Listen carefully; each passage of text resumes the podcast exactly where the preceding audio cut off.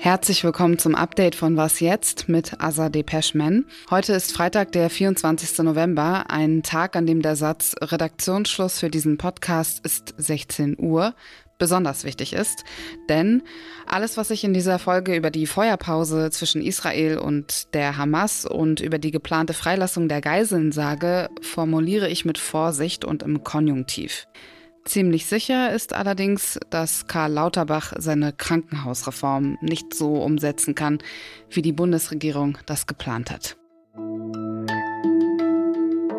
Seit 7 Uhr morgens israelischer Zeit gilt die Feuerpause zwischen Israel und der Hamas. Trotz der Feuerpause hätten laut der IDF Warnsirenen entlang des Gazastreifens geheult, unter anderem in den Gemeinden Kisofim und Ein Hashlosha. Das israelische Militär teilte außerdem mit, es seien 15 PalästinenserInnen im Gazastreifen verletzt worden, als sie versuchten, in den Norden des Gazastreifens zu kommen. Mit der wichtigste Teil der Vereinbarung ist die Freilassung von 50 der rund 240 Geiseln, die von der Hamas festgehalten werden. Die ersten Geiseln sollen bereits freigelassen und von Mitarbeiterinnen des Roten Kreuzes begleitet worden sein. Sie werden um 18 Uhr lokaler Zeit in Israel erwartet. Das berichten israelische Medien und die AFP, die sich auf Hamas-Kreise beruft. Im Gegenzug sollen 39 palästinensische Gefangene freigelassen werden. Einige der Familien und Angehörige der entführten Geiseln sind bereits in den Krankenhäusern eingetroffen, in denen die Geiseln medizinisch untersucht werden. Außerdem sollen zwölf thailändische Geiseln freigelassen werden. Israelische Medien und Reuters zufolge soll das die ägyptische Regierung erreicht haben.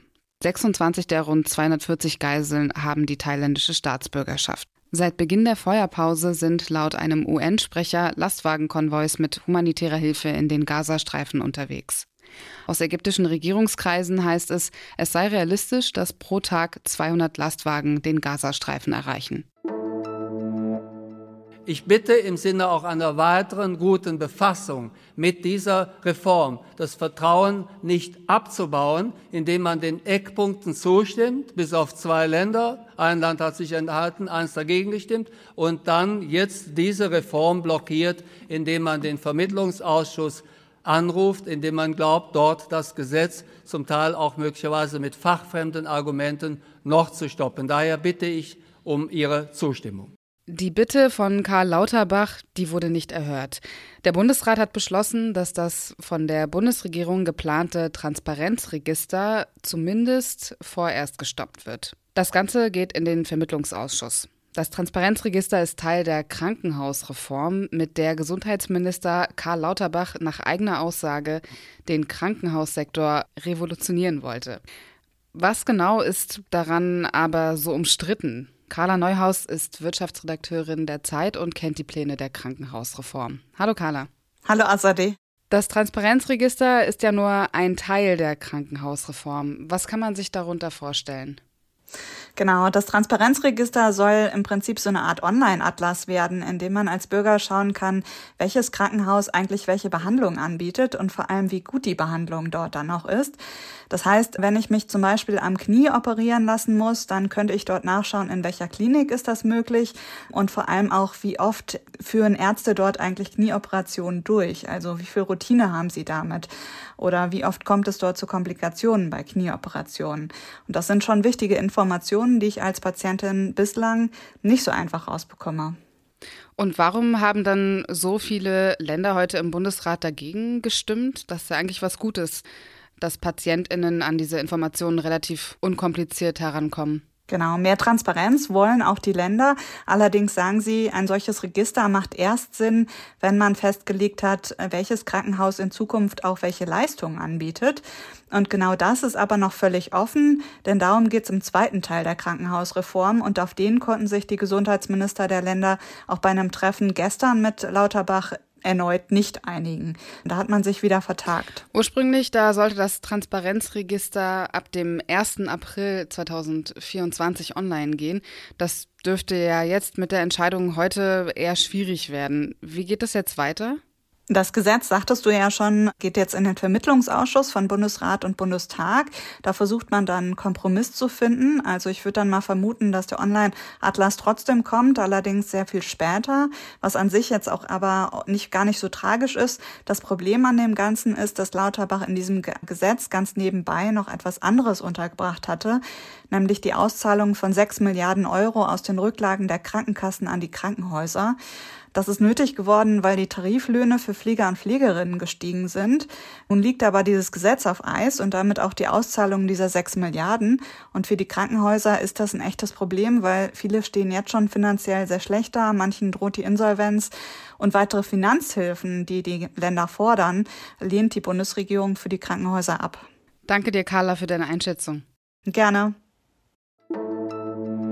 Es waren zwei aufreibende Jahre, aber die härteren kommen noch. Mit diesen Worten hat sich der bisherige Grünen-Vorsitzende Omid Nuripur beim Parteitag in Karlsruhe um seine Wiederwahl beworben. Und obwohl das natürlich anstrengend klingt, haben ihn die Mitglieder wiedergewählt. Auch seine Co-Vorsitzende Ricarda Lang gab sich kämpferisch. Die Grünen ließen sich nicht aus der Mitte verdrängen und zu einer Ein-Themen-Partei machen. Auch sie wurde im Amt bestätigt. Die Lokführergewerkschaft GDL hat die Tarifverhandlungen mit der Deutschen Bahn für gescheitert erklärt. Vom GDL-Chef Klaus Weselski hieß es heute, mit der Arbeitgeberseite könne man keine Kompromisse finden. Die Bahn weigere sich, über wichtige Kernforderungen zu verhandeln, wie zum Beispiel die Forderung, die Arbeitszeit für Beschäftigte in Schichtarbeit auf 35 Wochenstunden abzusenken. Wir sehen keine Möglichkeiten, mit diesem Arbeitgeber Kompromisse zu finden und bedauern außerordentlich, dass wir die Fahrgäste, die Kunden der Deutschen Bahn weiter beeinträchtigen müssen. Wir sehen keine Chance, über Kleinigkeiten zu verhandeln, während die großen Dinge von dieser Arbeitgeberseite gar nicht erst verhandelt werden sollen. Und Sie können sich denken, was das bedeutet. Und wir werden deshalb, nachdem wir die Verhandlungen jetzt scheitern lassen haben, als nächstes mit Warnstreiks den Arbeitgeber weiter unter Druck setzen die Bahn versteht nach eigenen Angaben überhaupt nicht, dass die GDL die Verhandlungen abgebrochen hat und hat die Gewerkschaft aufgefordert, zumindest nicht über Weihnachten zu streiken. Bis jetzt hat Weselski aber noch keinen genauen Zeitpunkt für die Streiks genannt. Was noch?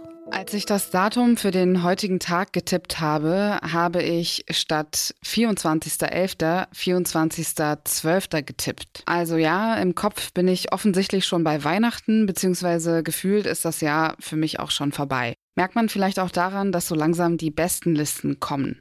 Und was jetzt wäre natürlich nicht was jetzt, wenn ich nicht die Gelegenheit nutzen würde, Ihnen die zehn besten Podcasts dieses Jahres zu empfehlen.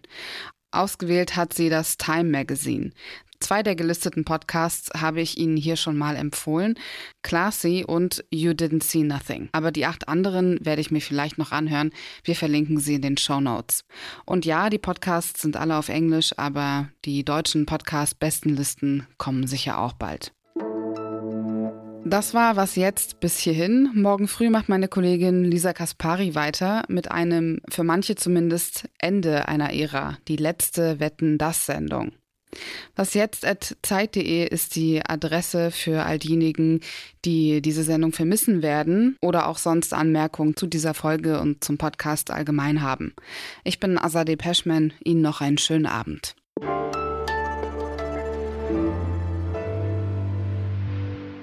Bin ein bisschen im Mittagstief. Ich habe gerade schnell irgendwas in mich reingestopft.